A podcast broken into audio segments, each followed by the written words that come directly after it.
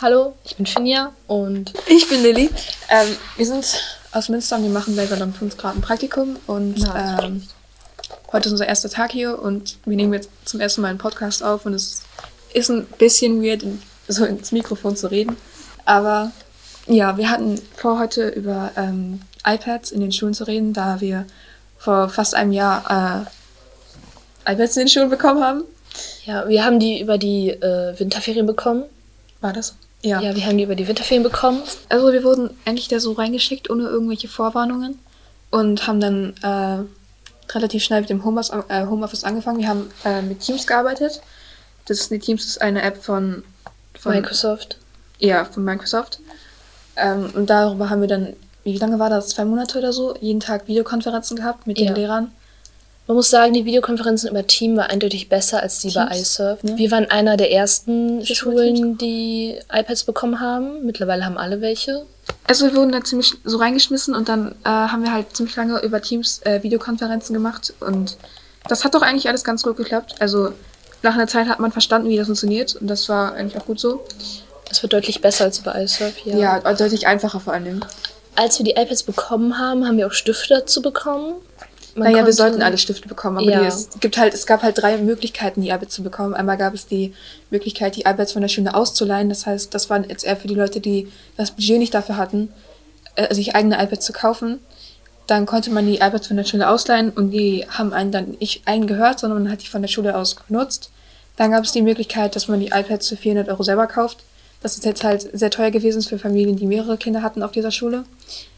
Dann, äh, und dann gab es noch die Möglichkeit, die von, also wir haben die alle über CTEC gekauft und dann gab es halt noch die Möglichkeit, die über Pen Store.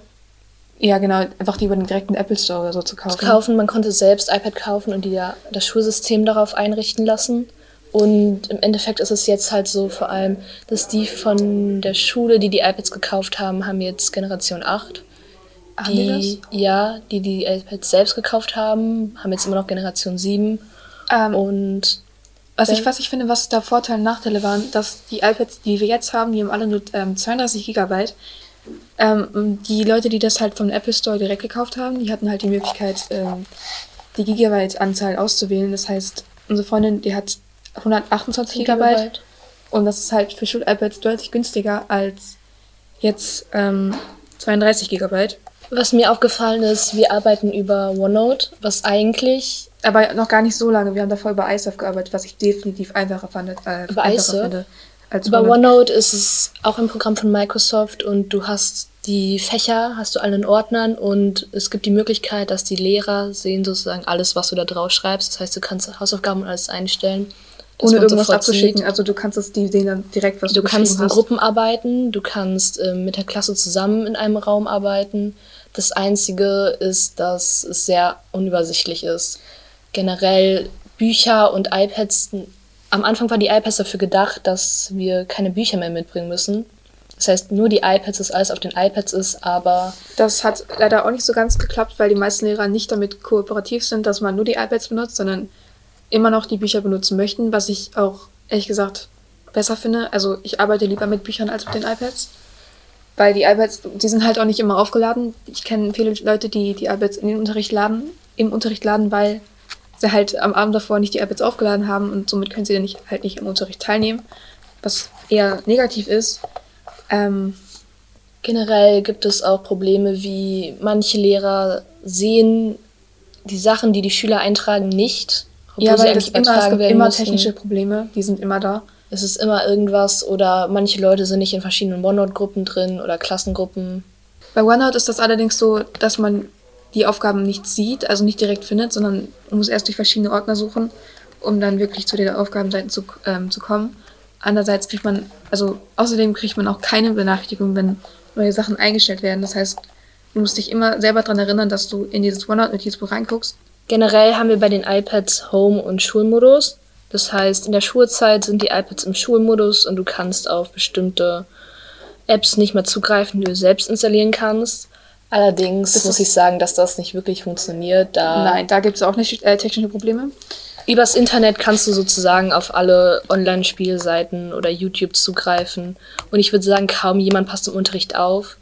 Es ja, wird es nicht selbst abgeschrieben, also es ist wirklich mit manchen Leuten wirklich Stress im Unterricht, ähm, weil das iPad, ähm, ähm, ich das Wort vergessen, weil das die ganze Zeit äh, auf ist, das iPad also an und Leute darauf machen, was sie wollen, da halt Apps wie YouTube und Safari halt auch im Schulmodus äh, verfügbar sind und man darauf halt so ziemlich alles machen kann, was man machen möchte. Ich würde sagen, dass sie durch die iPads auf jeden Fall die Noten insgesamt verschlechtern werden.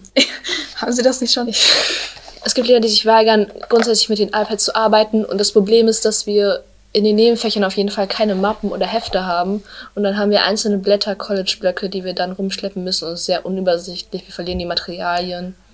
Was, ich, was mir auch aufgefallen ist, dass, uns von, äh, dass von uns Schülern sehr erwartet wird, dass bei uns im iPad alles geordnet ist, dass wir wissen, wo was ist und dass wir wissen, wie wir auf was zugreifen können. Das ist eigentlich selbstverständlich. Nein, eben nicht, weil wir haben immer, wir haben vor zu einem Jahr gesagt bekommen, wir kriegen einen Grundein ja. Grundeinführungskurs, wie man die iPads benutzt. Und den hatten, hatten wir nie. nie.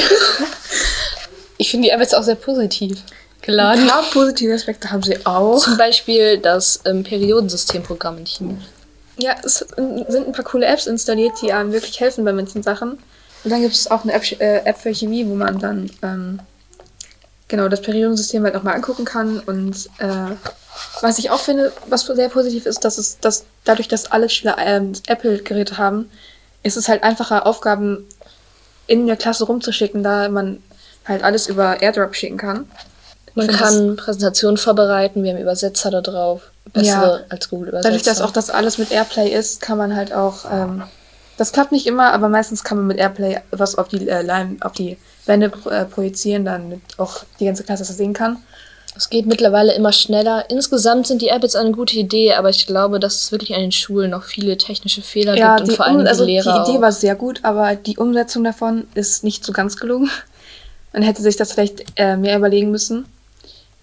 Auf jeden Fall, wie man das mit den Apps löst, damit äh, nicht jeder im Unterricht das macht, was er will, weil das ist schon ein sehr großes Problem. Wenn ihr noch weitere Podcasts hören wollt oder euch mehr für solche Sachen, wie über das wir hier gerade geredet haben, interessieren, dann guckt einfach mal bei der App bei, von Salon 5 vorbei. Da sind viele coole Podcasts im Angebot. Ähm, und sonst kommt einfach mal vorbei in Bottrop. Ist wirklich cool hier. Heute ist unser erster Tag, aber wir finden es jetzt schon richtig cool. ja, das ja. war's auch. Mehr wollen wir nicht sagen. Tschüss.